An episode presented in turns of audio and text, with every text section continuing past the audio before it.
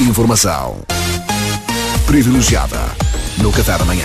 E nesta rubrica, como já disse o seu autor, gostamos de conhecer melhor os diversos tipos de pessoas que compõem a sociedade portuguesa.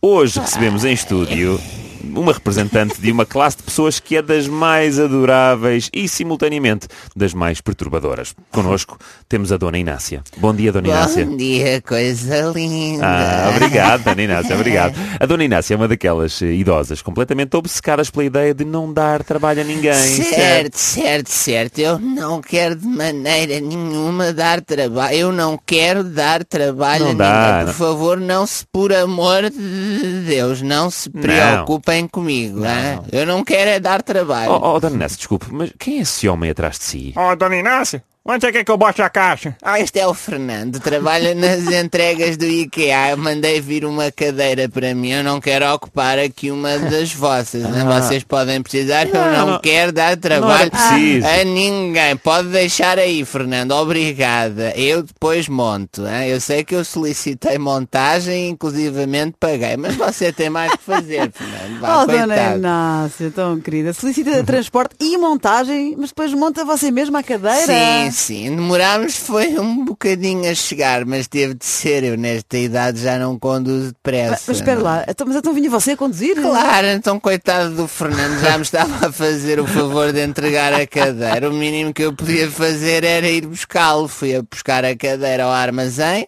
apanhei o Fernando em casa e viemos para cá. É, isso é um bocado. Mas então nesse caso mais valia ir só buscar a cadeira e vir para cá.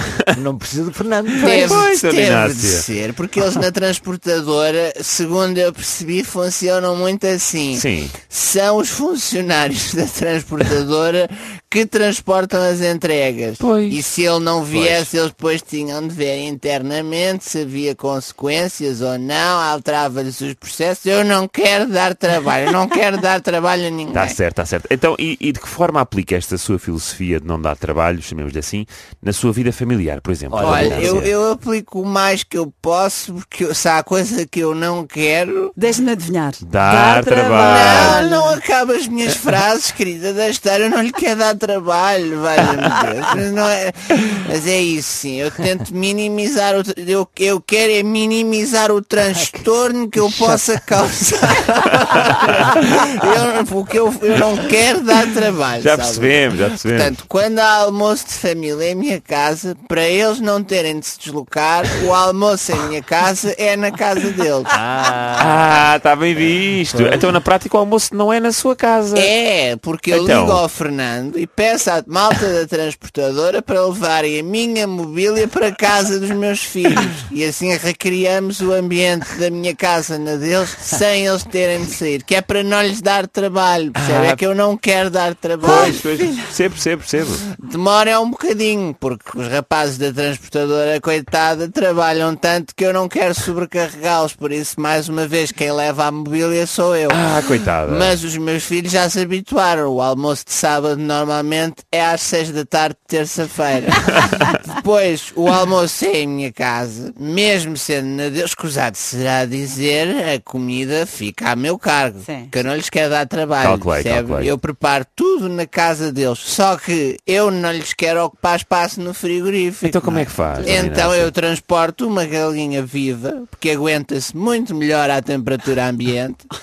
E depois corto a cabeça à galinha, Ei, não é? ah. Que os meus netos adoram, riem, riem. Ai, que ela já vai sem cabeça, vai pelo corredor aí fora, e lá vai ela, e lá vai ela. E jorra um bocadinho de sangue, não é? Mas não tem mal, porque a carpete é a minha, que eu mandei transferir para lá para não lhes dar trabalho. Ah, dona Inácia, nota-se pela forma embevecida como fala que adora os seus netinhos.